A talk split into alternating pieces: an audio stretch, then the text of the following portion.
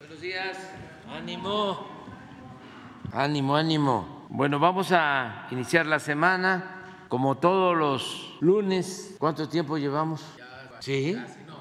Cuatro años y medio. Todos los lunes, informando sobre quién es quién en los precios de los combustibles. Es una información muy importante porque ustedes saben que si aumenta el precio de las gasolinas, aumenta todo. Si aumenta el precio de la luz, el precio del gas, entonces tenemos que cuidar que no haya carestía de la vida. Me gusta más la palabra carestía que inflación. Se entiende mejor que no se eh, vendan caros los alimentos y las mercancías. Entonces vamos a continuar. Nos ha ido muy bien en ese aspecto, a pesar de la pandemia, de la inflación que precipitó la guerra de Rusia y Ucrania. Se ha venido reduciendo el índice inflacionario poco a poco. Y esto es muy bueno porque rinde más el ingreso, rinde más el salario. No se deteriora el poder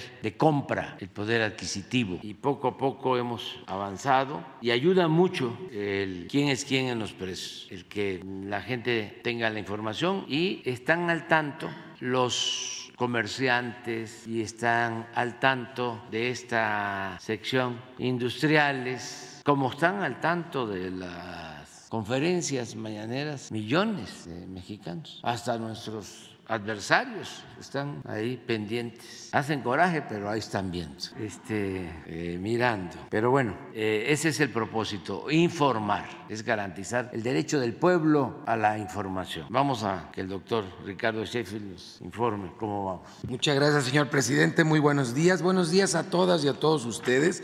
Vamos a empoderarnos con la información de los precios de la semana pasada tenemos que la gasolina regular tuvo un precio promedio de 22 pesos con 36 centavos, la premium de 24 pesos con 46 centavos y el litro de diésel 23 pesos con 71 centavos. Ustedes han visto por más de un año que ya ha estado variando nada más los centavos, pero se ha mantenido a 22 pesos la regular, a 24 la premium y a 23 el diésel y lo que va cambiando son los, los centavos, pero siempre por arriba de ese monto y nunca llegando al peso completo, o sea, nunca llegando de 22 a 23 pesos la, la regular. Esa es la estabilidad, la estabilidad que se va logrando gracias a la política del señor presidente Andrés Manuel López Obrador en relación al IEPS. Y por eso vemos en cada semana variaciones en el incentivo fiscal.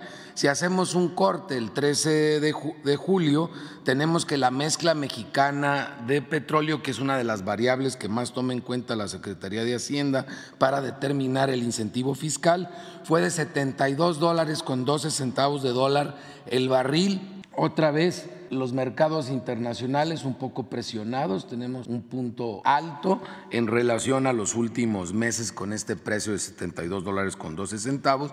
Por eso el incentivo fiscal es del 24.8% en la regular, 1.7 en la premium y 7.7 en el diésel, que habían estado sin incentivo fiscal en días pasados. Y el efecto se va logrando y lo ven en los precios. También hay que buscar verlo con los aliados de los consumidores ya en las estaciones de servicio, las más careras, las que no conviene ir a, cargar ahí ahorita, Chevron, Redco y Oxogas, que fueron los que dieron más caro la semana pasada, mientras que las tres aliadas de los consumidores que dieron incluso por abajo de los promedios que acabamos de mencionar fue Total, BP y ExxonMobil. Vamos a ver cada uno de los combustibles, quién tuvo ya a nivel de estación de servicio el margen más alto y en consecuencia el precio más alto.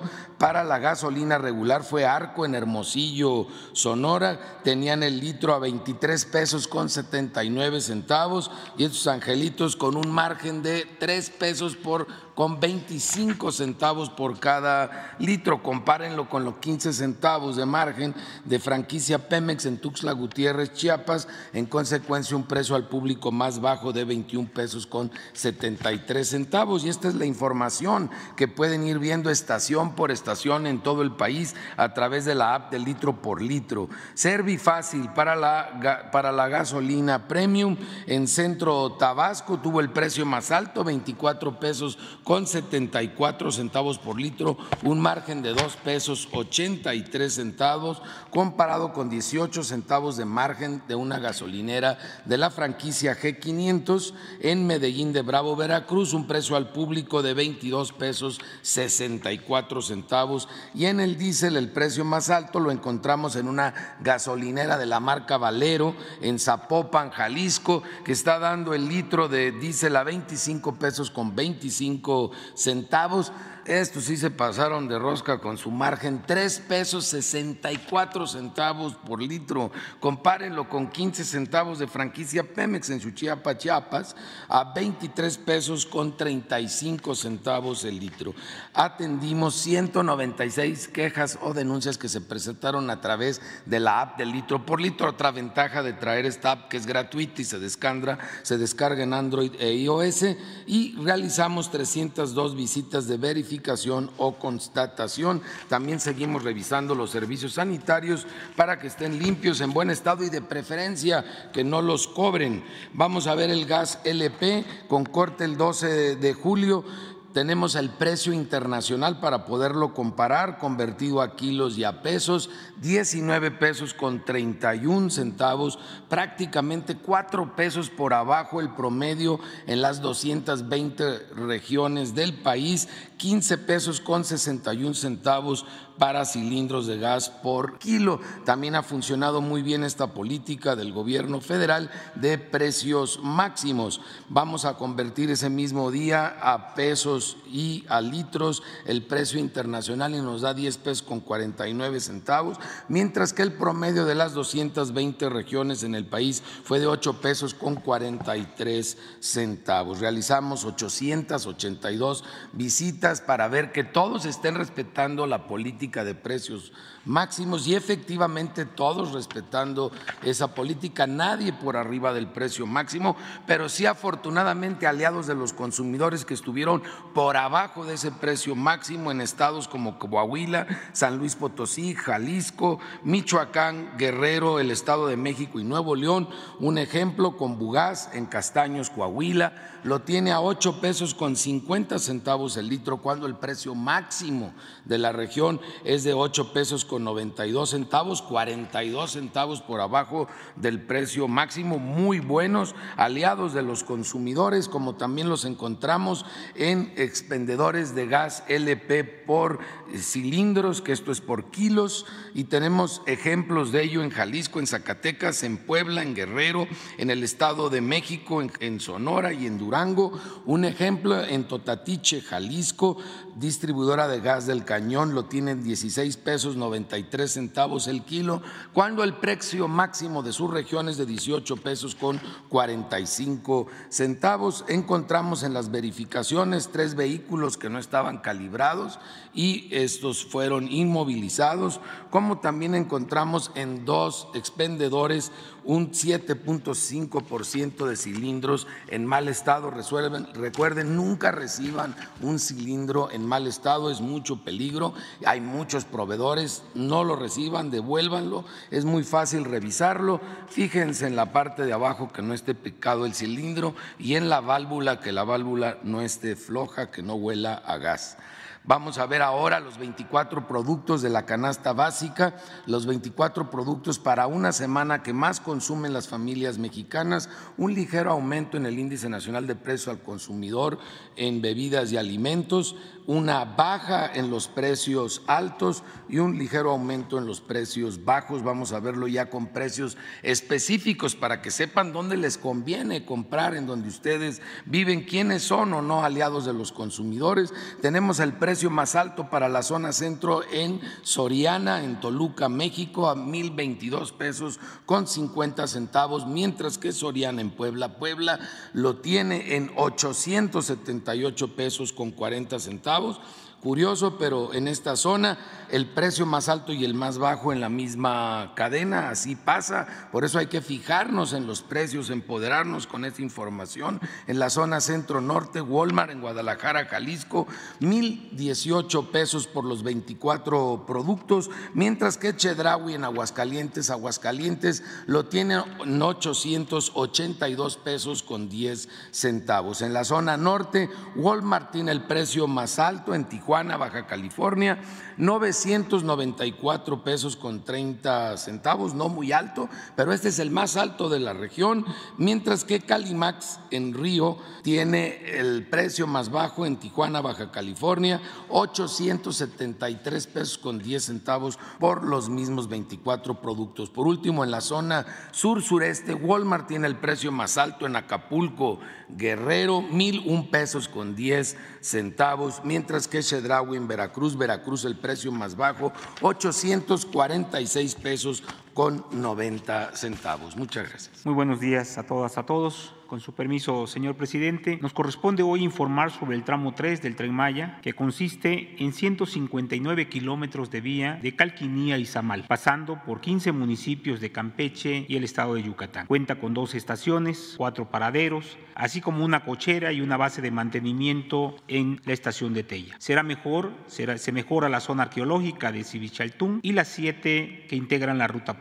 En Usumal y Civichaltún se construyen centros de atención a visitantes además de un hotel Tren Maya en Nuevo Uxmal. El tramo 3 del Tren Maya registra 152 kilómetros de vía terminada por lo que solo faltan siete kilómetros para concluirla en su totalidad. Cuatro de las seis estaciones y paraderos del tramo 3 ya llevan un avance superior al 70%. Sigue la construcción de pasos vehiculares y únicamente faltan por terminar tres de 153 obras de drenaje transversal, pasos de fauna y pasos inferiores. En esta zona se edifican tres viaductos con un avance en conjunto del 95%. Toda esta obra ha permitido la generación de 11.000 empleos en el tramo 3. Por otro lado, informamos también que en el taller y cochera de Cancún ya fueron ensamblados los cuatro vagones del primer tren. Se sigue cumpliendo con el programa establecido, de modo que ya dieron inicio las pruebas estáticas que tienen que ver con el sistema neumático, control de puertas, calefacción, ventilación, iluminación, entre otras. Con la inauguración del tren Maya en diciembre del 2023, iniciará una nueva etapa para el turismo en el país, moderno, sustentable, seguro, con integración de las comunidades y de los pueblos y con pleno acceso a la grandeza del sureste mexicano. Es cuanto. Con su permiso, señor presidente, muy buenos días a todos y a todas. Eh, el día de hoy informaremos los avances del, tramo 3 correspondientes de Calquiní a Izamal, que están a cargo del consorcio formado por Grupo Indi y por Grupo ASI. El avance que llevamos en las estructuras es un avance general del 97%. Como lo comentaba eh, el director Javier May, eh, los pasos generales, obras de drenaje y pasos de fauna están completamente terminados. Eh, el 90% se lleva en los pasos vehiculares que estarán terminados en las, próximas, en las próximas semanas. Los viaductos, donde pasa la vía férrea, están en un 95% de avance. El avance actual de, la colocación y la terminación de las vías ya llevamos un 90% de avance en general, contando con el 98% de avance en la colocación de balasto, 96% en la colocación de durmientes, 96, 95% en el montaje de vía, así como el 40% de la nivelación de la vía para su terminado final. El avance en, la cuestión de, de, catenaria, que es con lo que se va a energizar el tren que va, que va a recorrer de Mérida hacia Izamal, así como llegará hasta Cancún y hasta Chetumal, eh, el avance de la catenaria en, en tramo 3, ya llevamos un 100% en la cimentación de postes, 99% en el montaje de postes, 40% en la colocación de ménsulas, así como el 99% de las canalizaciones donde irá la fibra óptica, donde correrán los sistemas de comunicación y de control. Es importante mencionar que todos los suministros del tren ya están al 100% en el sitio, en la obra. En cuestión de avances en estaciones, paraderos y base de mantenimiento, las estaciones de Humán, Humán ha pasado a ser, y en lugar de paradero ya se considera como estación por la capacidad que va a tener en sus instalaciones. Humán cuenta con un avance del 45%, Mérida del 70%, Izamal 61%, en los paraderos de Calquiní, 69%, Mashcanú, 79%, que es la más avanzada, 78%, perdón, Quixcocó, 75%, así como la base de mantenimiento en un 66% de avance. Y mostraremos un breve video para que puedan mostrar los avances que se tienen en obra, por favor.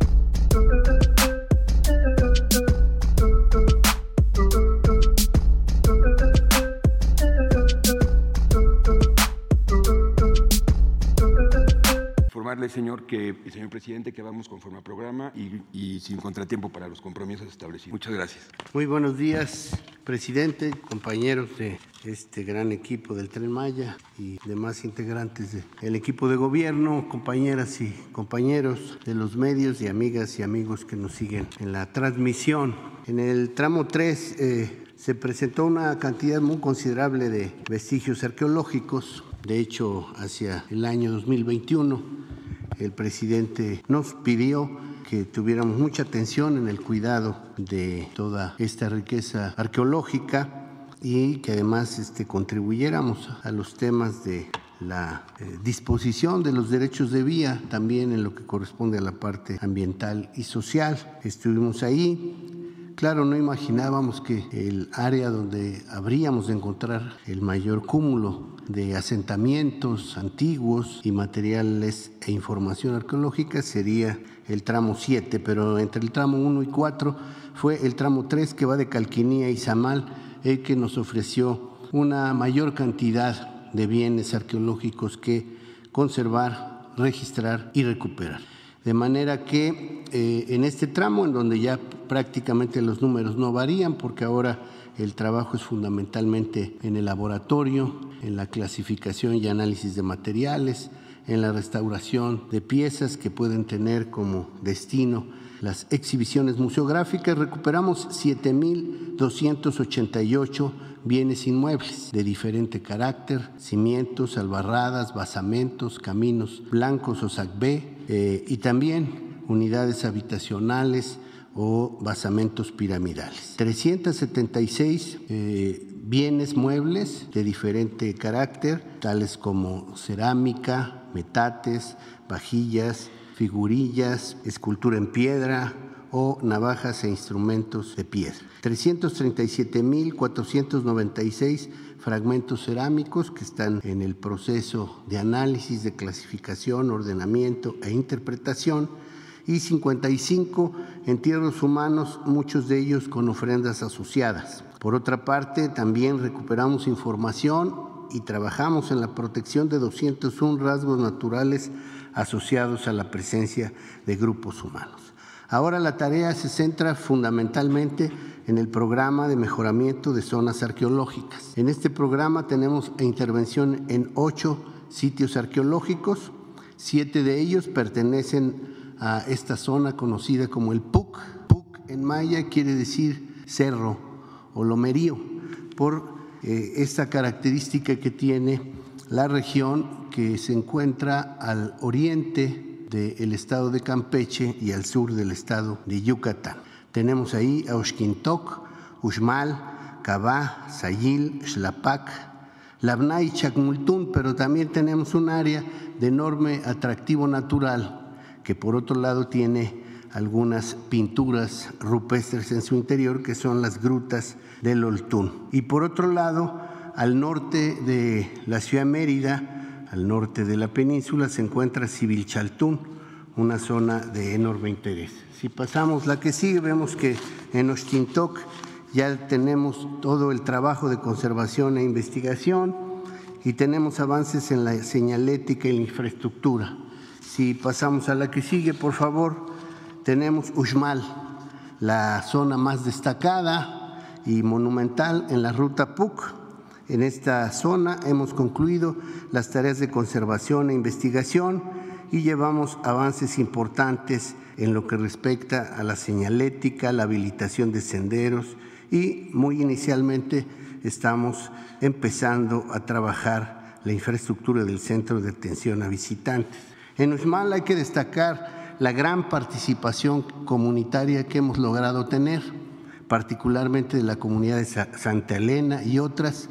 Una línea de trabajo que tenemos es siempre vincular estos antiguos sitios mayas con la participación, la presencia y la identidad de las comunidades contemporáneas y las comunidades del el entorno se van a ocupar de restaurar un sacbé o camino blanco que va precisamente de Uxmal a eh, Cabá.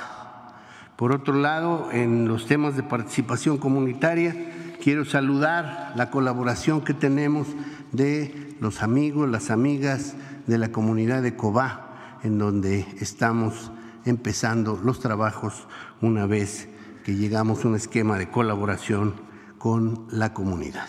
Sigue, la que sigue, por favor, es Cabá, precisamente con este portal tan impresionante que tiene.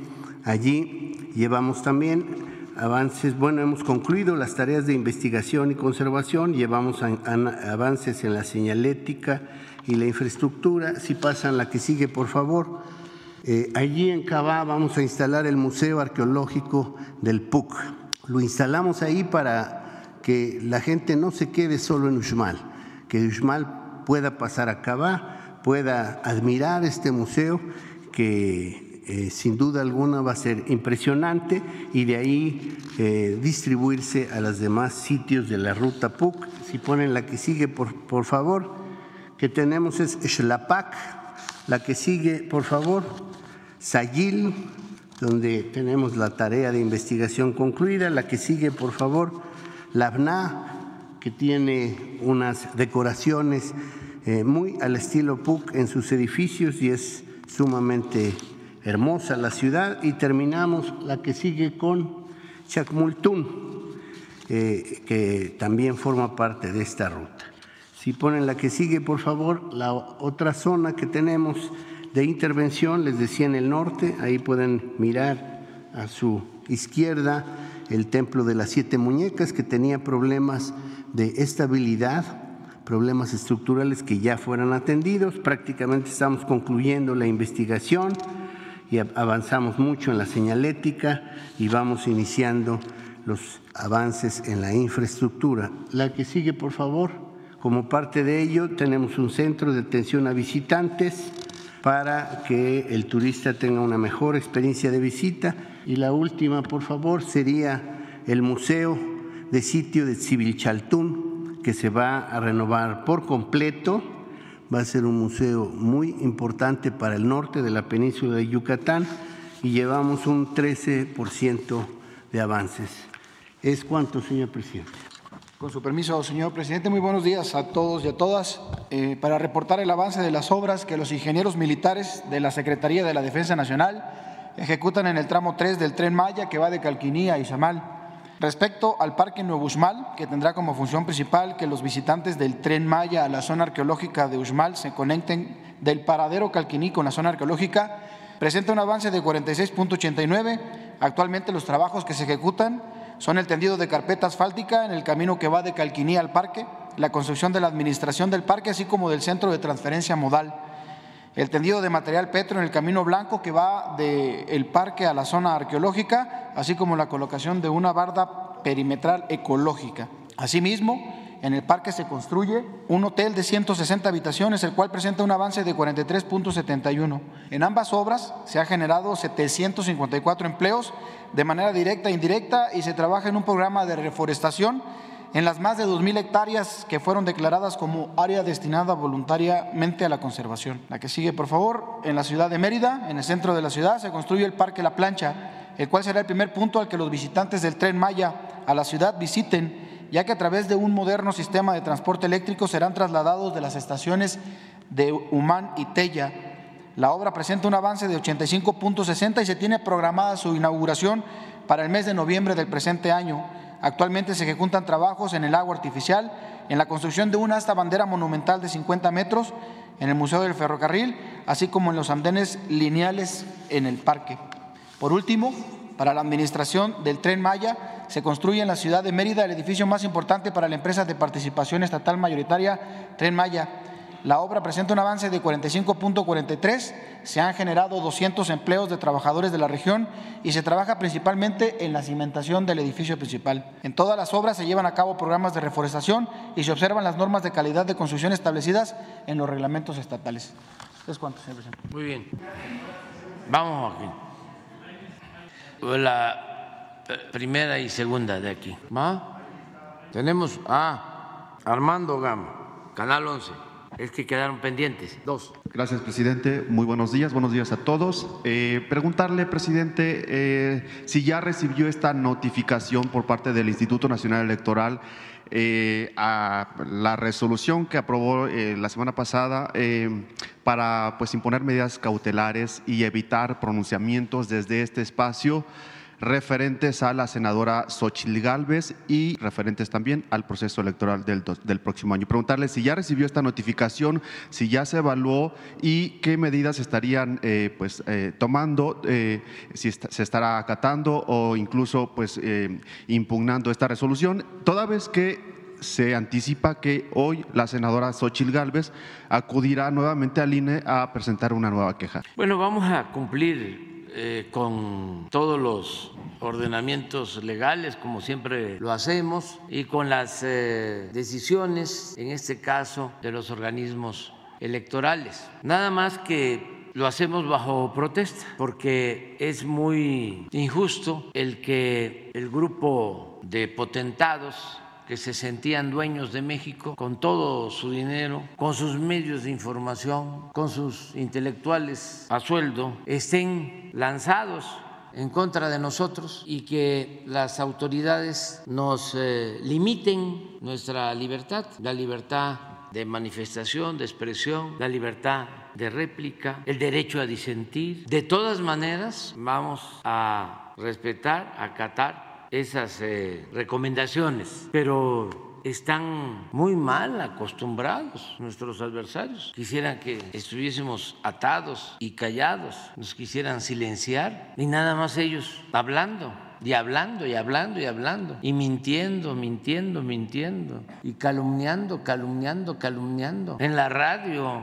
en la televisión, en los periódicos, de manera mayoritaria, como no sucedía en más de un siglo en nuestro país. En ese sentido es un retroceso. Recuerdo pues eh, una anécdota de cuando metían al Coliseo romano a los esclavos y soltaban los tigres. En una ocasión enterraron hasta el cuello a un esclavo y estaba lleno el coliseo. Es leyenda. Y soltaron al tigre, al león del pobre esclavo. Eh, lo muerde, no voy a decir dónde, pero apenas lo alcanzó a morder y empezaron a gritar todos, juega limpio, juega limpio. Así era antes y así quieren que siga siendo. Nada más ellos. Y si no, no está jugando limpio. ¿Se acuerdan ustedes cómo la señora Xochitl, ¿no? Denunciaba y denunciaba y denunciaba y denunciaba. Y este, ahora que dimos a conocer que la señora tiene dos empresas y que le ha ido muy bien, porque de vender gelatina pasó a ser millonaria y dimos a conocer que en nueve años su empresa obtuvo contratos tanto del gobierno como de desarrolladores por 1.400 millones de pesos. Una empresa próspera. Y empiezan a decir este, que no jugamos limpio, como es la candidata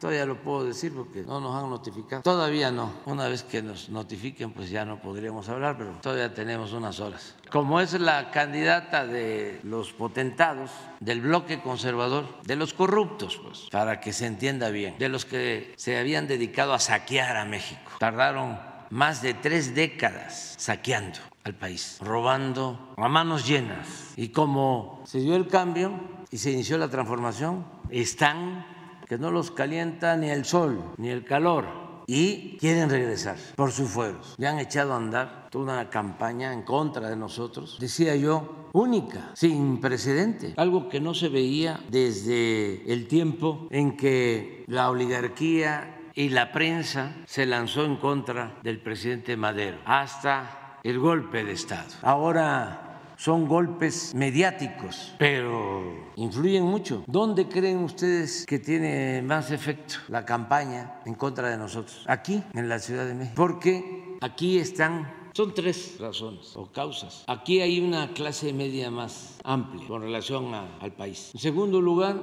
aquí están todos los medios de información del país. Las llamadas cadenas nacionales, pues no son nacionales, están aquí. No hay cadenas de radio que tengan presencia en todo el territorio nacional. Básicamente es la Ciudad de México. Los periódicos aquí. La televisión sí tiene más cobertura. Tampoco mucho. Tiene una cobertura la televisión en general, la privada y la pública, de 80%. O hay un 20% que no tiene eh, acceso a la televisión. Pero aquí sí, aquí están todos los medios. Y lo tercero es que como es una urbe y mucha gente pasa pues una buena cantidad del tiempo en sus automóviles están escuchando la radio y donde le cambien para cualquier estación, cualquier noticiero es en contra nuestra, todo lo que se dice. Por eso aquí eh, influyen, aturde. Sin embargo, aquí también la mayoría de la gente ya sabe de cómo manipulan los medios. Y antes, me refiero a hace dos, tres años que empezaron fuerte con esta campaña, sí, este, tuvieron eh, resultados, pero ya no. Aquí Aquí ya no, porque hasta la clase media que a veces es la menos informada o más susceptible de manipular, ya está eh, tomando conciencia y es un avance. Y ni hablar de la gente de Iztapalapa y de Gustavo Madero y de Nesa y de Catepec, no, ahí está muy despierto, muy consciente. Pero bueno, eh, como nosotros hemos llevado a cabo una política en favor del pueblo que los adversarios eh, tachaban de populismo, de paternalismo, pero como son muy hipócritas y andan desesperados porque quieren seguir robando, quieren regresar a eso, a robar, pues sus eh, intelectuales orgánicos, expertos, publicistas, les recomendaron que había que buscar a alguien que haya nacido en un pueblo y con eh, apariencia de ser una gente del pueblo un poco el engaño de cuando Fox, de que era una gente sincera, desde el lenguado, que iba a acabar con las tepocatas y que iba a acabar con la corrupción. Y muchos se creyeron ese cuento. Luego vendieron otro este, cuento de un hombre guapo. Hicieron hasta una telenovela. Y ahora nos quieren este, vender otra eh, farsa de que una mujer que empezó vendiendo gelatina este, ha logrado superarse. Porque no sé si ustedes han escuchado mucho eso, de cómo eh, quien empieza vendiendo libros o con una taquería, conozco algunos casos, a lo mejor ustedes me van a ayudar y los que me están escuchando, de políticos corruptos que justifican así toda la riqueza, mala vida que han acumulado. Conozco de un empresario eh, ¿Quién? ¿Qué, era? Maestro, ¿no?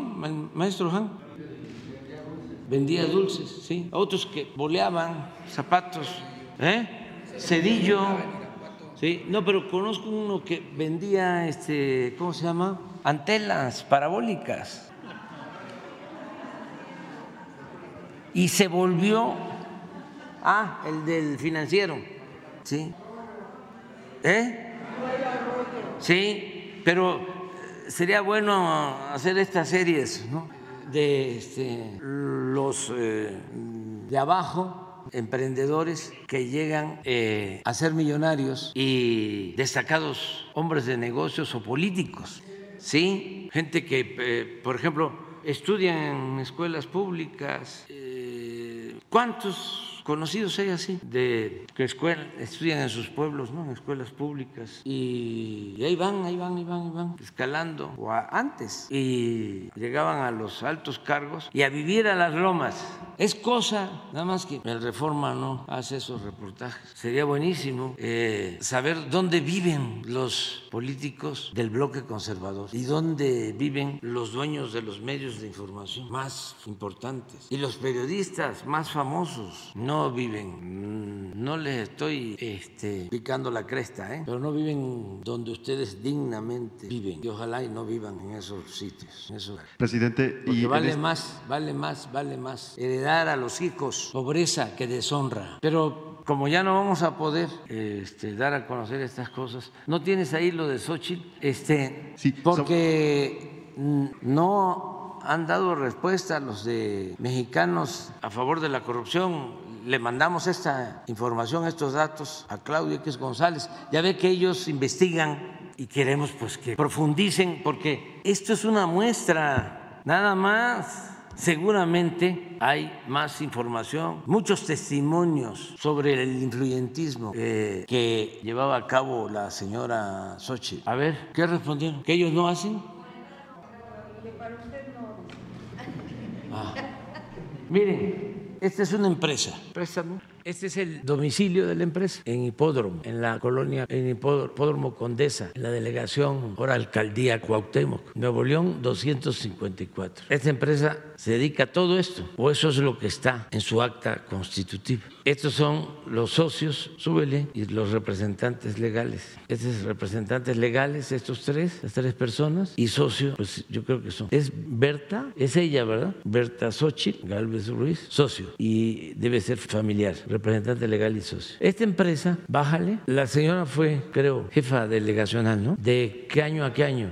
Ah, bueno, del 15 al 18. Nada más del sector público, ¿sí? Obtuvo estos contratos uno de 3 millones de la Secretaría de la Defensa en el 15, otro muy poquito del Instituto Nacional para la Evaluación de la Educación de 43 mil, o sea, como 3 millones 100 mil. Luego, al año siguiente, ya subió a 15 millones de la defensa y 344 mil del Instituto Nacional para la Evaluación de la Educación. Y luego ya el Instituto Nacional ya le aumentó a 2 millones 258. Ah, y en el 18 sí le aumentó más, a 6 millones. Bueno, el caso es que en este mismo tiempo, del 15 al 18, así es, estos son desarrolladores que tienen también 56 millones de contrato en el 17, 8 millones en el 18. Este es de ahí, de, porque es residencia residencial. Mariano Escobedo es de Miguel Hidalgo, ¿no? 997, 43 millones en el 17, 24 millones en el 18. Este es un fideicomiso, 11 millones, 6 millones y 32 millones. Bueno, esta empresa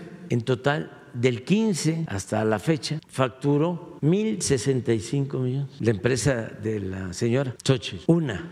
Y luego hay otra es esta, ¿no? Sigue, bueno, son las mismas, así son otras empresas desarrolladoras, pero hay otra, es otra, adelante, esta, tiene otro nombre, pues se dedica a lo mismo y es la misma dirección, se dedica a lo mismo, igual, ya no está la señora, sí, pero sí está un familiar, así dos, sí, sí, dos. Entonces, esta otra empresa, sí, esta otra empresa, a ver si tiene los contratos, son como 400 millones. Mire, ¿Quién está aquí? La transparencia. Este es el Instituto de la Transparencia. Es el que se creó para cuidar que no haya corrupción. ¿Saben cuánto cuesta mantener ese instituto? Mil millones de pesos del presupuesto cada año, porque ganan muchísimo dinero los consejeros del instituto. Un aparato burocrático. Es que cuando estaba en su apogeo el pillaje, el saqueo, crearon eh, estos institutos de la transparencia, la anticorrupción, supuestamente para cuidar que no hubiera corrupción.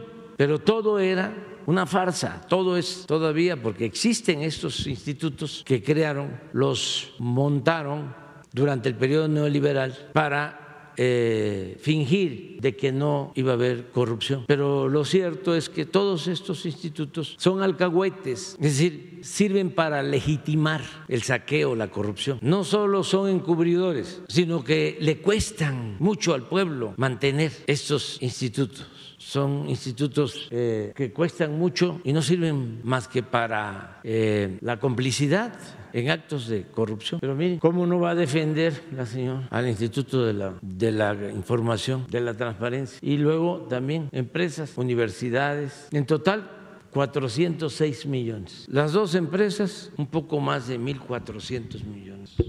Así es, presidente. La senadora ya se pronunció respecto a este mismo tema y eh, lo acusa de usar prácticamente todo el aparato del Estado para investigarla y advierte que eh, procederá legalmente. Pero si no se necesita utilizar todo el aparato del Estado, si casi es de dominio público, si yo lo tengo que dar a conocer porque la mayoría de los medios de información son medios de manipulación y están al servicio de la mafia del poder, están al servicio del bloque conservador y son como los vasallos, los medios de manipulación en nuestro país, con honrosas excepciones. ¿Qué es lo que hacen?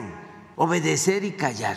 ¿Qué no? Están callados con lo de García Luna, que es un escándalo tremendo, porque lo tengo que repetir, el que era secretario de Seguridad Pública del gobierno de Calderón, su brazo derecho está preso en Estados Unidos, acusado de brindarle protección a las bandas del narcotráfico. Y existen pruebas y elementos para sostener que en todo ese sexenio hubo un narcoestado en México y no se dice porque todos, con honrosas excepciones, están involucrados es una especie de asociación delictuosa, una red de complicidades y de componendas. Entonces, ¿para qué se va a necesitar al Estado? Si es cosa de que cualquiera, pregúntenle a los desarrolladores que construyeron en ese entonces, en la delegación Miguel Hidalgo, como no hacen su trabajo, no ustedes, los dueños de los medios de manipulación, pues tengo yo que dar a conocer esta información, porque además es mi deber. ¿Cómo me voy a quedar callado frente a un acto de corrupción, pero además frente a una maniobra para volver a tomar el gobierno y seguir saqueando y empobreciendo al pueblo de México? ¿Que no tenemos que luchar por la justicia? ¿Que no tenemos que hacer valer la libertad? ¿Que no tenemos que hacer realidad la democracia? Que no tenemos que acabar con el clasismo, con el racismo, con la discriminación, con la impunidad, con la corrupción, que no tenemos que purificar la vida pública del país, nos tenemos que quedar callados. Para que sigan saqueando y destruyendo a México. No, estamos encabezando, no lo olviden, una transformación. Y no es más de lo mismo, no es como cuando algunos, hasta de buena fe, pensaban que en el 2000 con Fox iba a haber un cambio. Y fue más de lo mismo, gatopardismo, eso que consiste en que las cosas en apariencia cambian para seguir igual. ¿A qué apostaban estos oligarcas que se sentían dueños de México desde el tiempo de Salinas? ¿Y qué fue lo que les falló? Apostaban al bipartidismo, PRI-PAN, a la llamada alternancia, a engañar de que eran diferentes y al final el pueblo siempre iba a estar en el más completo abandono y ellos arriba con sus enjuagues. No les falló, digo, no les funcionó, les falló. ¿Por qué surgió un movimiento? Por eso no nos dejaban pasar, por eso nos robaron la presidencia en el 2006. Los mismos. El papá de Claudio X González llegó a decir que si no les funcionaba el fraude, no descartaban una acción como la de el golpe en Chile en 1973, así como lo oyen. Ahora pues han ido moderándose porque pues la realidad está demostrando que a todos los mexicanos nos conviene la transformación, que ya no se podía continuar con un régimen podrido, en una decadencia que estaba acabando con México. Imagínense cómo estaríamos si no se hubiese iniciado una transformación en el país. ¿Cómo estaría México? ¿Cómo hubiesen enfrentado la crisis de la pandemia o la crisis económica por la guerra? Estaría el país, entre otras cosas, endeudado hasta lo más eh, alto completamente endeudado, porque era lo que proponían cuando la pandemia vinieron aquí a decirme, hay que eh, solicitar, pedir créditos, ni modo. ¿Y para qué querían esos créditos? Para rescatar a los de arriba, como lo hicieron con el FOAPROA, o para mantener la hacienda pública con los créditos y me pedían que yo declarara una moratoria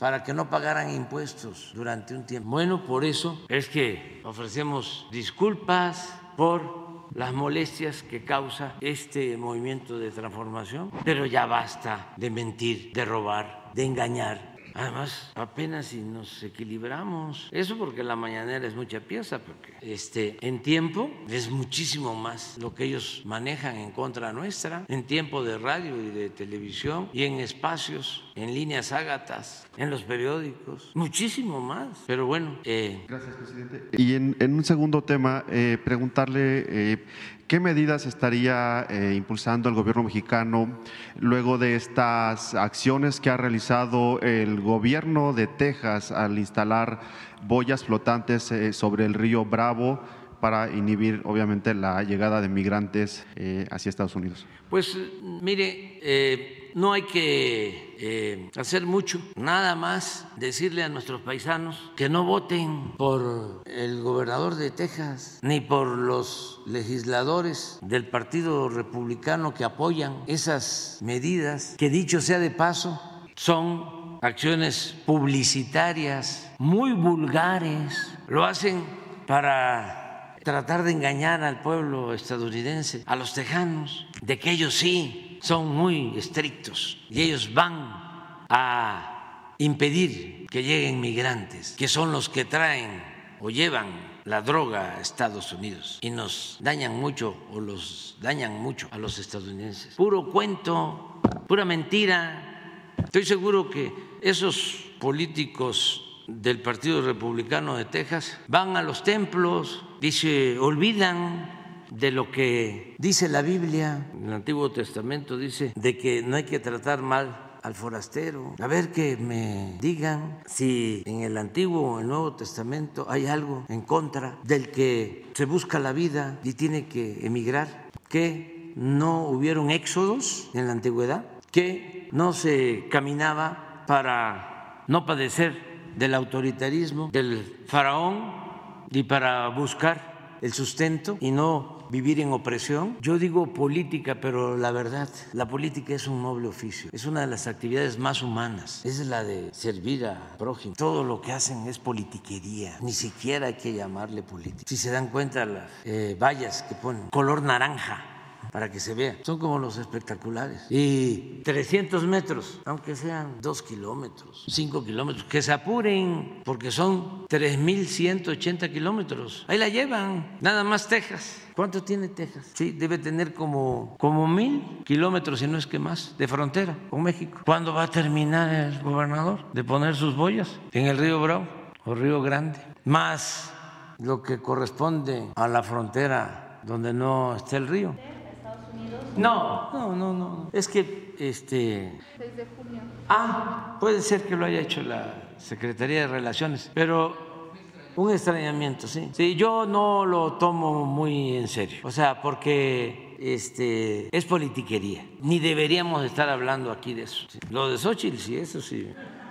Este, porque dicen, eh, la está levantando Dicen los publicistas que no saben de política, pero además de que no saben de política, que es un oficio, no cualquiera, porque hay veces que se piensa que con ser chismoso o intrigante o corrupto ya se es político. No, no, no, no. Es tan limpia la política que ni los más sucios políticos han podido mancharla. Entonces pasa algo así con los publicistas. No, no conocen al pueblo no conocen los sentimientos de la gente, nunca han estado en los pueblos, nunca han convivido con la gente. Y sin embargo tienen despachos y hacen recomendaciones a partir de encuestas, de levantamientos que mandan a hacer. Y entonces empiezan a recomendarle a los candidatos, ríete, vístete de esta manera, eh, utiliza esta frase, súbete a un triciclo y si puedes, pues ofrece que les mueves la panza. Pero algunos dicen, no, pues este, se está levantando Xochitl, como si la gente, como si el pueblo no se diera cuenta, como si el pueblo fuese tonto. Tonto es el que piensa que el pueblo es tonto. Lo único que hay que hacer es informar, porque si engañan. Entonces, si la vida pública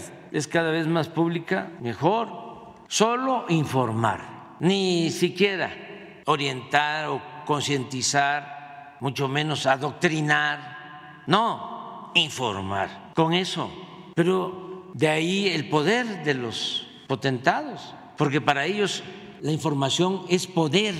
Entonces, si se controla la información, se mantiene el poder. Por eso ya este, hay cosas que sí hay que informar, pero esto de Texas eh, no ha habido, afortunadamente, de quejas de maltrato a nuestros paisanos, que es lo que estamos cuidando. Lo de la publicidad, la politiquería, pues es para la picaresca política, pero no es para tomarlo en serio. Hay otras cosas que sí, pero Afortunadamente eh, están bien nuestros migrantes, están trabajando, nos están ayudando mucho. Hay cuatro factores que han incidido en que nuestra moneda esté fuerte, que sea la moneda que más se ha fortalecido en el mundo, el peso con relación al dólar. Y uno de esos factores es el incremento de las remesas, lo que envían nuestros paisanos a sus familiares en México, que ya va a rebasar los 60 mil millones de dólares. Eso más otros tres factores. La inversión extranjera que está llegando, porque México es de los países con más oportunidades para la inversión foránea. Un tercer elemento es que tenemos finanzas públicas sanas y eso lo saben los inversionistas. Otro elemento es que hay paz y estabilidad política, hay gobernabilidad en México. Y otro elemento que también influye, cuenta, si no me lo van a reclamar, la política del Banco de México, de aumentar las tasas de interés. Todo eso es lo que ha llevado a que el peso se fortalezca. ¿Cómo está el peso ahora? ¿Cómo inició la semana? A ver, está subiendo un poquito. Dos mil kilómetros. ¿Y cuánto lleva de boyas? ¿Fue a tomarse la foto o no? ¿O está por ir? Está por ir todavía. Sí. Bueno, vamos adelante. Ah, no, falta, falta, falta. Raúl. Ya está listado. Buenos días, señor presidente. Raúl Hernández del Barlovento, el concepto integral del comercio exterior. Eh, eso, el concepto integral del comercio exterior es el estudio, investigación, análisis, prospectiva y difusión de esta importante actividad de la economía. Va desde el origen del insumo hasta el reciclaje posterior al consumo final. Todo esto dentro de las actividades, instalaciones y medios de distribución de la cadena de suministro. En toda esta cadena de suministros eh, hay empleados y empleadores dentro de una función estratégica y logística. Un ejemplo de esto es un celular, por ejemplo, eh, cuyos materiales más utilizados son aluminio, cobre, plástico, silicio, fósforo, plomo, estaño, oro, fibra de vidrio, tierras raras. Eh, eh, la mayoría, por cierto, la mayoría de las empresas empleadoras son transnacionales en México eh, y la mayoría de los empleados pues, son mexicanos. Esta es una herencia del neoliberalismo que han impulsado por Salinas de Gortari en la privatización de los, todos los recursos productivos del país. En este contexto, solo el trabajador es el afectado están afectando también la mayoría, no solo el trabajador está afectado, también la mayoría de todos los consumidores de los productos. Eh, por esto reitero nuevamente, señor presidente, el asunto de los trabajadores maniobristas, en este caso de Veracruz, no es un simple problema laboral, es un, es un asunto sistémico que a partir de la privatización, privatización de los servicios portuarios a la carga de los buques en 1991. Es una deuda que tiene el modelo económico con el sector laboral y todo el país. Ciertamente los trabajadores portuarios maniobristas están siendo atendidos en gobernación y bueno, ahí va caminando. Eh, en este contexto también eh, los trabajadores portuarios de ICABE, Washington Port ICABE, eh, es, cuyo líder le manda a usted una carta, Augusto Crespo Ruiz, secretario general del Sindicato Único de Trabajadores de la Terminal Especializada de Contenedores del Puerto de Veracruz, ICABE, le saluda y a la vez de informarle algunos puntos de su, de su pliego petitorio de revisión de contrato colectivo de trabajo 2023-2025, la cual debe efectuarse antes del 5 de agosto del año en curso. El objetivo de esta carta que tengo para entregarle a usted, bueno, a través de Atención Ciudadana, eh, eh, es eh, platicar, hablar, exponer la situación laboral en la que son objeto la mayoría de los sindicatos de la zona portuaria. Pues, pues se violan todos los derechos, que no se cumplen tampoco artículos de la Ley Federal de Trabajo, por ejemplo. Y cabe, por ejemplo, no cumple con el artículo 273 de la terminación de la antigüedad de los trabajadores y la orden que debe haber en la para ser utilizados los servicios del, de quien se contrata. Tampoco cumple con el artículo 76 y 78, pues los trabajadores no gozan de vacaciones pagadas ni, ni, ni, ni continuas.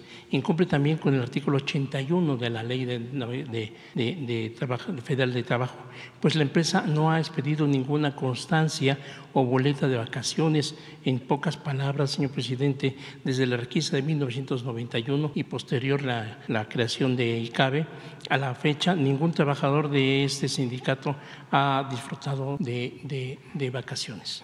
Eh, eh, por lo anterior, solicita respetuosamente eh, el, líder sindical solicita respetuosamente a usted, señor presidente, tiene instrucciones para que la Secretaría de Trabajo y Previsión Social vigile cuidadosamente el proceso de revisión del contrato colectivo de trabajo antes citado.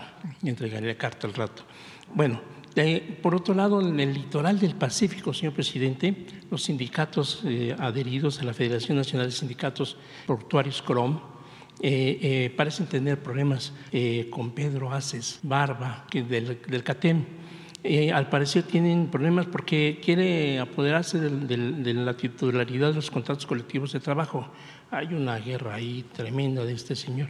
Los de la federación se defienden, pero el titular de CATEM es eh, un juega sucio, dicen, y persiste el acoso. Ya lo han intentado con el Pichelingue, con los trabajadores portadores de Pichelingue, Ensenada, Manzanillo, entre otros.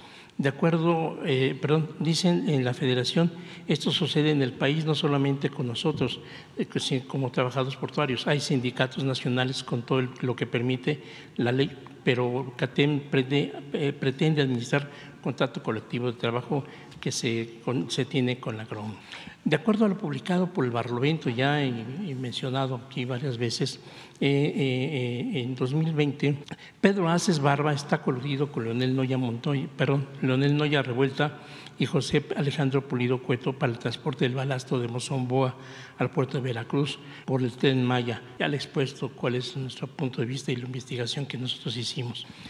Y sigue bastos el asunto de la violencia que eh, maneja Alejandro Pulido Cueto, porque el pasado 25 de mayo eh, eh, golpeó, mandó golpear a, a unos abogados, abogados externos que tiene, que tiene mm, INDEP. Fue afuera de una, una, una, segunda audiencia reivindicatoria de pruebas en contra del supuesto apoderado legal eh, Alejandro Pulido Cueto. Se mostró molesto y sumamente inquieto por las imputaciones que los cuales señalan, lo señalan a él y a varios de sus seguidores. Por ello llamó a su hermano Martín Macario Pulido. Hay un video tremendo de una violencia para tres personas pero en fin, este, para eh, eh, ordenarle que golpeara a los abogados externos del instituto para devolver al pueblo lo robado. Eh, esto fue afuera, enfrente del estacionamiento del Poder Judicial Federal en, la, en Boca del Río, Veracruz, repito, el 25 de mayo del presente año. Los dos, tres abogados, los, dos, los dos de los tres abogados fueron golpeados violentamente por más de 20 supuestos maniobristas eh, de esos que ahora antes estaban a favor de Adán Augusto y ahora están a favor de, Claudia Sheinbaum allá en Veracruz. Solo se identificaron uno de, la tercera edad. Les robaron sus pertenencias, identificación, documentos y los mantuvieron secuestrados durante más de tres horas. Los hechos ocurrieron el pasado 25 de mayo del presente año, aproximadamente a las 15 nueve horas del día en el estacionamiento de los centros comerciales ubicados frente al edificio del Poder Judicial de, Boca del Río, a donde ya estaban esperando Martín Macario Polido Cueto, quien no es socio del sindicato de maniobristas, Carlos Pérez, alias el Charlie, quien tampoco es socio del sindicato, Joaquín Horta, alias el Bronce, no es socio, y quien ya públicamente confesó haber golpeado al, secretario general eh, Bustos Vilorio el 11 de julio de 2019 cuando violentamente despojaron el edificio del sindicato de General Prim.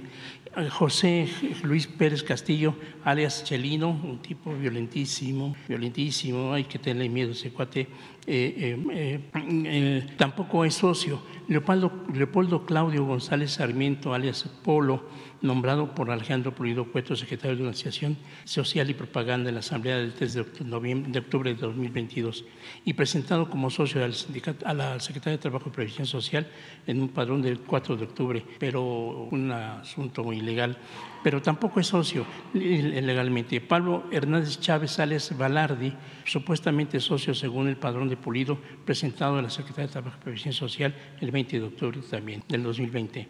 Igualmente, eh, tampoco que es socio, tampoco es socio. Y Nicolás Vázquez Briceño, un anciano de la tercera edad, Titino, le apodan, también muy violento a pesar de su edad, uno único socio del sindicato, ese sí es socio, que estuvo en esa, en esa este, eh, eh, agresión. Tengo, eh, bueno, de acuerdo a las personas presentes en el hecho, Martín Macario Pulido amenazó de muerte a los abogados si declaraban. No he podido conectarme con ellos, parece que no tienen muchas ganas de hablar porque les quitaron sus pertenencias, sus sus identificaciones, sabe dónde viven, con la credencial del INE. Del INE, del INE.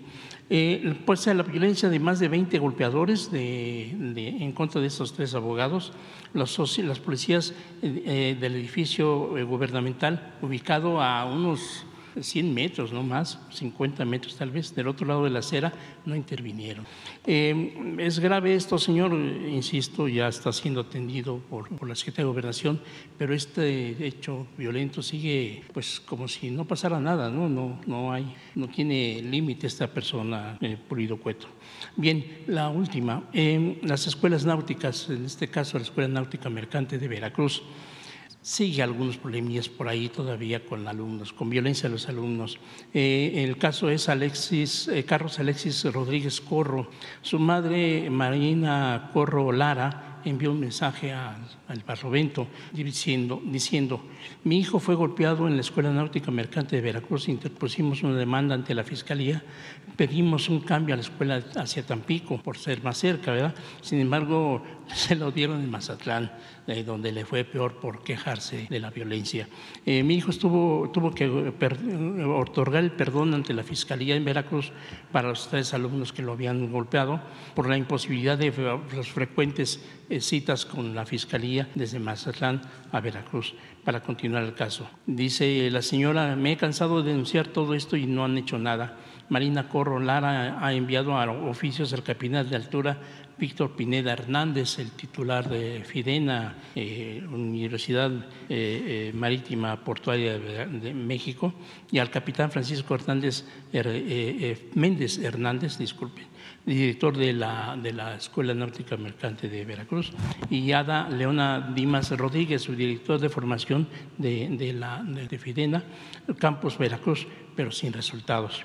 Su, su, contestación fue que ellos no pueden hacer nada, ninguna sanción administrativa y, más los, y además eh, y jamás lo van a, los van a sancionar aunque le presente la denuncia. Ya están por salir. Debido a esto, mi hijo ha, sido, ha sufrido acoso, sigue sufriendo acoso, discriminación, bullying, tanto en Veracruz como en Mazatlán. En esta situación recurro a usted para, el, para, para que el, el, director Víctor Pineda me dijo que él no puede hacer nada, nada más en lo, en lo administrativo, que yo no puedo ir a que yo puedo ir a las instancias que quiera. Es, también tengo documentos para la, la, la atención ciudadana. Es todo, señor presidente, y sí. Eh, hay más asuntos de las escuelas náuticas que no quiero eh, ocupar más tiempo. Agradeceré lo que usted me pueda comentar. Muchas gracias. Sí, este, yo creo que hay que seguir viendo estos temas en gobernación con la secretaria. Sí, señor. Con Luisa María, María Alcalde. Sí. Y con Jesús. Bien, señor. Y ya escucharon también todos, ya hablábamos de que se ve la mañanera. Sí. Y los servidores públicos están pendientes. Entonces ya registran tu denuncia. Muchas gracias. Se tiene que dar atención. Muchas gracias, señor. Muy bien, vamos. Presidente, muy buenos días. Soy Omar Niño, de O Noticias de San Luis Potosí. Le agradezco mucho eh, que me permita eh, dar mi derecho de réplica de lo sucedido hace una semana en este mismo espacio. Me disculpo porque creo que este no es el lugar donde se deben de debatir este tipo de cosas. Quiero ser muy preciso. La semana pasada una persona vino a acusarme en dos sentidos. Eh, primero le quiero señalar que fui aquí exhibido como una persona que soy un violentador, es una mentira.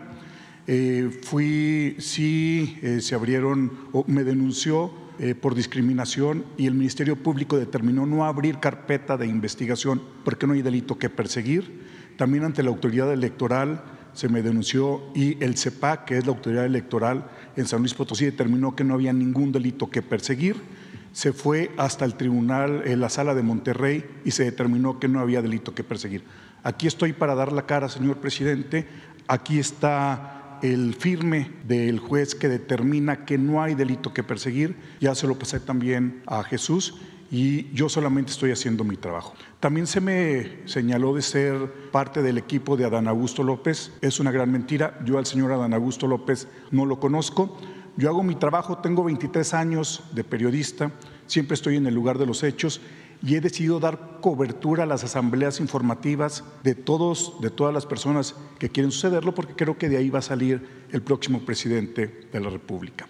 Por eso estoy siguiendo a eh, las seis personas que quieren ser el candidato, quiere ser, quiere ser el candidato presidencial para, la próxima, eh, para el próximo año. Por último, señor presidente, porque quiero ser breve, eh, esta sin duda es una campaña de odio, de desprestigio, y se lo digo de frente, eh, de parte del gobernador Ricardo Gallardo Cardona hacia mi persona.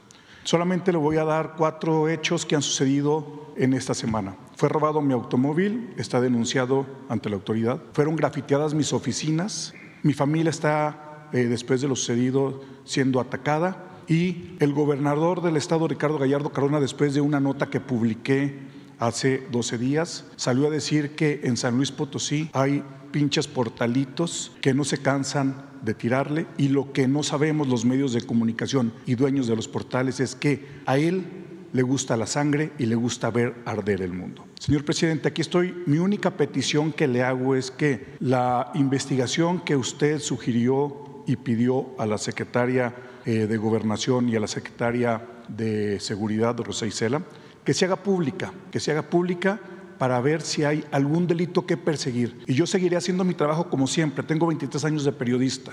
Yo nunca he estado ni siquiera en la barandilla y seguiré cuestionando y poniendo en la agenda pública los temas que le duelen a San Luis Potosí. Si no, volteé a ver este fin de semana cuánta violencia hubo. Y ojalá usted tenga la oportunidad de ir a San Luis Potosí y pregunte quién es Ricardo Gallardo Cardona y quién es Omar Niño. Y usted los conoce perfectamente. Usted sabe quiénes gobiernan San Luis Potosí. Y quiero, por último, expresar y subrayar, basta de violencia hacia los periodistas. Otro periodista muerto. Si no nos mata el crimen organizado, nos matan los delincuentes que están en el gobierno. Muchas gracias y atiendo, de verdad le agradezco mucho que me haya dado la posibilidad en este mismo espacio de ejercer mi derecho de réplica. Gracias, presidente. Muy bien, adelante. Sí, eh, buenos días, eh, señor presidente. Demián Duarte de Sonora Power, la revolución que llegó del norte. Mire, señor presidente, apreciando la visita que nos acaba de hacer a mi estado, eh, la verdad es que no encuentro las palabras ni los adjetivos para agradecerle de veras este, tantas atenciones que ha tenido para mi tierra. y nos hemos convertido afortunadamente bueno, en un estado que está en primera línea, que ahora sí tenemos la posibilidad de estar en el frente del desarrollo.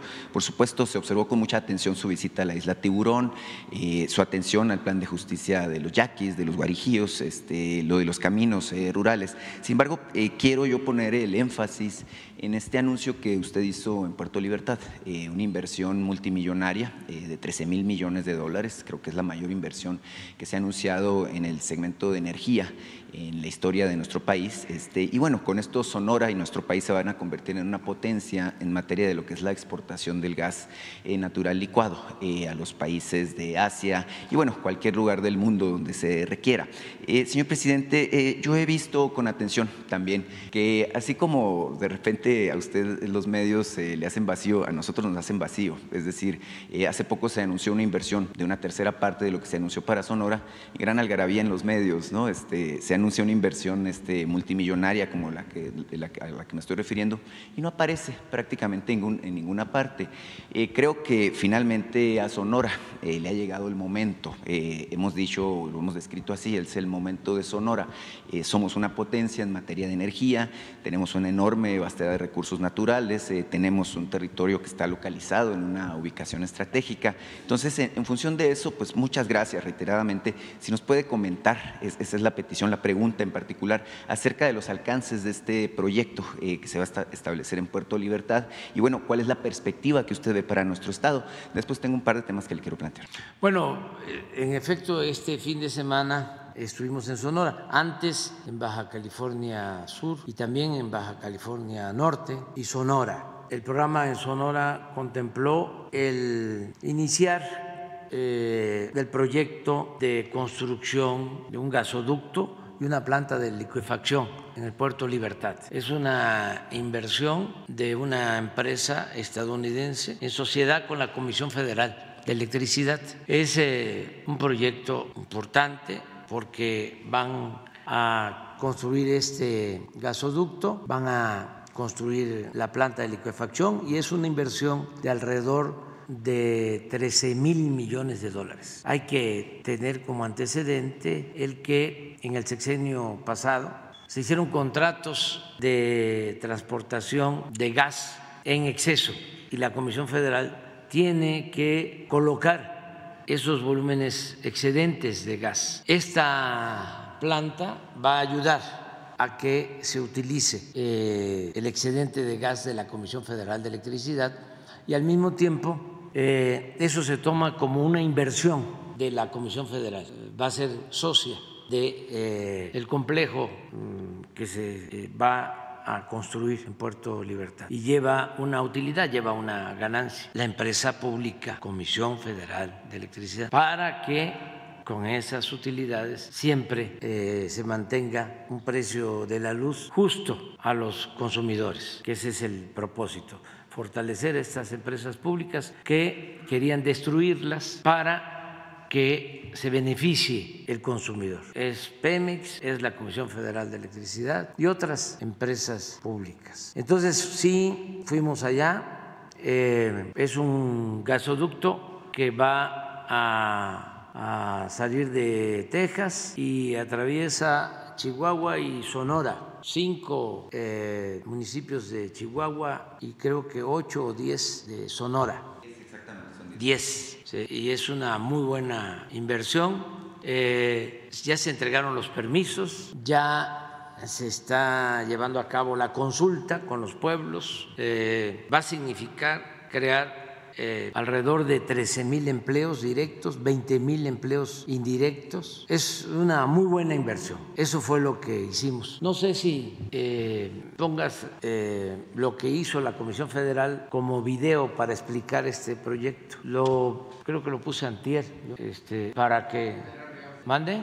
Sí. Este, en tanto lo buscan, quiero también comentar que en la gira fuimos con los ERIS a la isla Tiburón eh, es la isla más grande de México. Creo que la segunda está también allá en el Mar de Cortés, o Golfo de California, o Golfo Seriyaki. Mar Bermejo también le dicen. Como, se, le quiera, como se le quiera llamar. Eh, creo que es la isla del Ángel de la Guarda, la segunda. La tercera es Cozumel. Y la cuarta también la visitamos, que es la isla, la isla Cedros, en Baja California. Eh, norte, en los límites con Baja California Sur, en el Pacífico. Y por cierto, eh, la isla Madre, la isla María, está eh, ya recibiendo muchos visitantes, muchos turistas que se embarcan en Mazatlán, en San Blas, creo que más en San Blas, en los ferries que se adquirieron, y se puede ir a la isla tres días. Hay casas, hay posadas,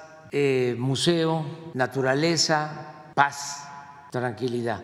Tres días, no se permite más tiempo, pero sí está llegando mucha gente y me da gusto porque se convirtió esa prisión, las Islas Marías, en un centro de recreación para la historia, para el cuidado del medio ambiente. Entonces estuvimos con los ERIs en la isla Tiburón, eh, estamos trabajando con ellos para que tengan apoyos, se les han entregado lanchas para la pesca, eh, se están construyendo, mejorando viviendas. Tenemos el compromiso de hacerles tres caminos que vamos a inaugurar en diciembre, uno desde Hermosillo hasta Puerto Libertad, precisamente, que se está eh, repavimentando, que estaba lleno de baches. Eh, de ese camino hacia la comunidad serie, serie de desemboque, se llama. Se va a pavimentar y luego eh, por todo el litoral de desemboque hasta Punta Chueca, que es la otra comunidad serie, son como 70 kilómetros, también se va a pavimentar y eh, les vamos a construir dos eh, acueductos para llevarles agua. Quedé en regresar en diciembre y se les está apoyando. Luego estuvimos ayer en la sierra, en Yécora, en los límites con Chihuahua, se están construyendo 20 caminos, 8 en los municipios serranos de Chihuahua y 12 en los municipios de la Sierra de Sonora. Ya de los 8 de Chihuahua ya terminaron 6. Les entregamos a los presidentes municipales los presupuestos. Y en el caso de Chihuahua ya eh, de 8 o 6. Hay uno que es muy importante porque se trata de los municipios más apartados. Se construyó un camino, ya se terminó, en Morelos, en Chihuahua, que está muy en los límites con Sinaloa. Eh, hay que pasar Urique, eh, hay que pasar para llegar allá Batopila. Es la sierra. Y me comprometí a ir a Morelos. Ya conozco porque fui cuando andábamos recorriendo todo el país. Pero ahora pues voy a ir porque el presidente municipal me invita, trabajó la comunidad, hicieron muy bien las cosas y voy a ir allá. Vamos a hacer la próxima reunión de presidentes municipales de la Sierra en Morelos. Y de los 12 municipios de, de, Sonora ya va un 50% de avance. El presidente municipal del Rosario me invitó porque ya en 15 días terminaba su tramo y ya quedamos también que los que terminaron van a tener una ampliación presupuestal para que le sigan. Los que no han terminado, no, hasta que terminen. Eh, entonces va a depender de ellos, de lo que hagan. Son caminos que se hacen con mano de obra, de concreto, a diferencia de Oaxaca, de Guerrero, que también estamos haciendo lo mismo, sobre todo en Oaxaca, que ahí se inició es la cuna de los caminos artesanales. Ahí pues hay una tradición de trabajo comunitario, de tequio, y es más fácil. En el norte nos cuesta más trabajo, pero la gente está ayudando. Todos están trabajando y se está avanzando. También eh, supervisamos lo que se está haciendo en Guaymas, que es muy importante. Se está rehabilitando el puerto de Guaymas, eh, incluso se está mejorando la ciudad se está introduciendo drenaje de agua y se está pavimentando con concreto la principal avenida de Guaymas, que es un pueblo histórico, abandonado, se está eh, ayudando y va avanzando también la carretera de Yécora de los límites de Chihuahua con Guaymas. En total estamos invirtiendo nada más en Guaymas y en esa carretera 4 mil millones. Y luego terminamos ayer eh, con los yaquis. Ahí estoy muy contento con lo que se está haciendo, con el plan de justicia a los pueblos yaquis. Ya les hemos restituido 32 mil hectáreas. Les autorizamos la compra de 2.600 cabezas de ganado, vacas y algunos toros y muchos becerritos. Eh, estamos construyendo viviendas, estamos mejorando las calles, espacios deportivos, estamos eh, construyendo un hospital eh, y lo más importante es que les estamos devolviendo el agua. Eh, se les está construyendo un acueducto de 150 kilómetros para que tengan agua en los pueblos y se le está construyendo un nuevo eh, sistema de riego para 38 mil hectáreas. Es una inversión en su conjunto como de 15 mil millones de pesos. Es justicia al pueblo yaqui, a los seris y tenemos pendiente lo de los mayos y así estamos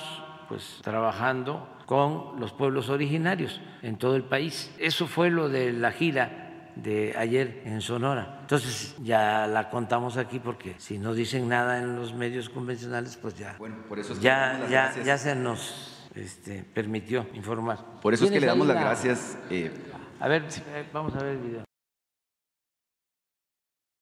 Participación de la CFE mediante alianzas estratégicas para atender la demanda global de gas natural. El mundo tiene una creciente demanda de gas natural y la CFE, a través de alianzas estratégicas, como la que tiene con New Fortress en el Golfo de México y ahora con Mexico Pacific Limited en el Pacífico mexicano, pondrá a disposición gas natural en otras regiones como Europa y Asia. Estas alianzas muestran un cambio de paradigma para la empresa productiva del Estado, al posicionar a la CFE como una empresa global de energía con participación en los beneficios de estos proyectos, sin endeudarse o realizar inversiones, a diferencia del pasado, donde la CFE absorbía los costos mientras que los privados se apropiaban de los beneficios. Alianza estratégica entre CFE y Mexico Pacific Limited. Como parte de esta alianza, Mexico Pacific Limited desarrollará una planta de liquefacción denominada Saguaro Energía LNG, cuyo nombre refiere a una planta endémica y fundamental en la economía y tradición de los indígenas de los estados de Sonora y Arizona. Aunque el saguaro está presente en México y Estados Unidos, es una cactácea 100% mexicana, que ha estado presente en la vida de los indígenas de Sonora, así como el nuevo proyecto de liquefacción estará presente en las generaciones futuras.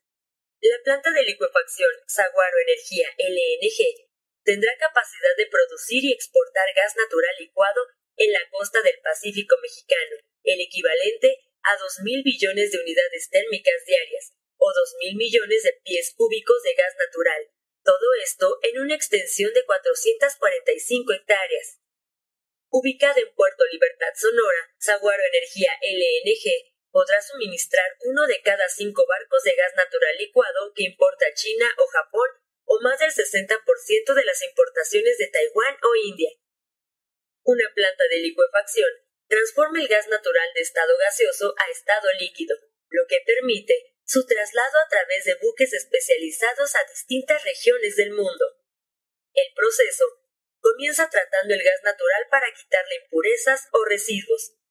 Posteriormente, este se enfría utilizando el proceso de licuefacción en cascada optimizada de tres etapas, con el cual el gas pasa de temperatura ambiente hasta la condensación, produciendo el gas natural licuado que alcanza una temperatura de menos 162 grados Celsius.